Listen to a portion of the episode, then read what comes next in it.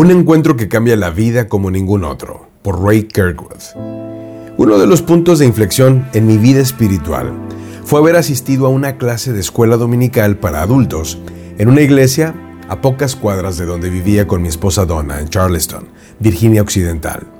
Un hombre llamado C.W. Lee estaba impartiendo la clase. No era un clérigo, sino un técnico de laboratorio de la Union Carbide. Estaba muy impresionado con su enseñanza e hice una cita para hablar con él antes de la clase del siguiente domingo. En ese momento, Donna y yo estábamos experimentando algunas dificultades en nuestro matrimonio y Lee y su esposa Ruth acordaron reunirse con nosotros. Cuando todos intercambiamos saludos, tanto Donna como yo teníamos claro que esta pareja era diferente a cualquiera que hubiésemos conocido. Era obvio que Jesucristo era el centro de su vida.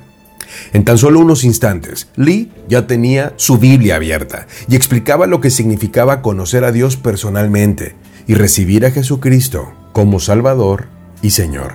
Primero nos leyó Juan 3:16, porque de tal manera amó Dios al mundo, que ha dado a su Hijo unigénito, para que todo aquel que en él cree no se pierda, mas tenga vida eterna. Yo había escuchado esas palabras muchas veces, pero de alguna manera, esa noche llegaron hasta el fondo de mi corazón como nunca antes. Comprendí que Dios, mi Creador, el gobernante de este universo, realmente me amaba personalmente, lo suficiente como para enviar a su Hijo Jesucristo a nacer en esta tierra a fin de salvarme. Pude ver la cara de Donna que estaba respondiendo a este mensaje tan intensamente como yo. Luego Lee nos llevó a través de una serie de versículos del libro de Romanos del Nuevo Testamento. Cuando terminó, no necesitaba explicar que ahora era nuestro turno. Donna y yo oramos en voz alta, pidiendo perdón por nuestras fallas y pidiéndole a Jesús que entrara en nuestros corazones. Lee y Ruth pasaron tiempo explicándonos lo que significaba vivir nuestras vidas siguiendo a Jesucristo. No sabíamos entonces por completo la importancia de lo que nos había sucedido, pero ambos comprendíamos que este era el evento más importante de nuestras vidas. Después de llevarnos a Donna y a mí a Cristo, Lee y Ruth no solamente no se alejaron, sino que se dedicaron a ayudarnos a crecer como cristianos. Esto es aún más significativo porque éramos completamente desconocidos para ellos antes de esa noche y ambos estaban muy ocupados.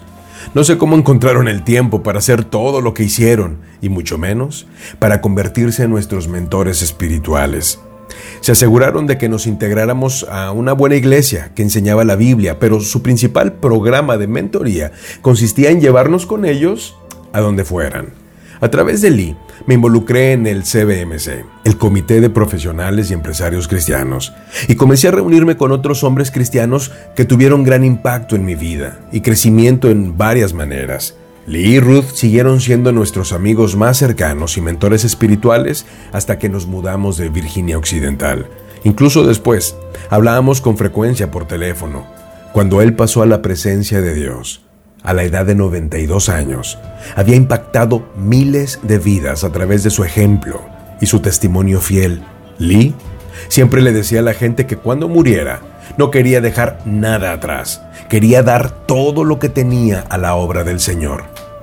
Así es como lo recuerdo. Así es como quiero que la gente se acuerde de mí. Maná de lunes es un servicio a la comunidad de negocios del Comité de Profesionales y Empresarios Cristianos. Contáctanos en www.cbmclatino.com. En España, contáctanos en 3-e.org.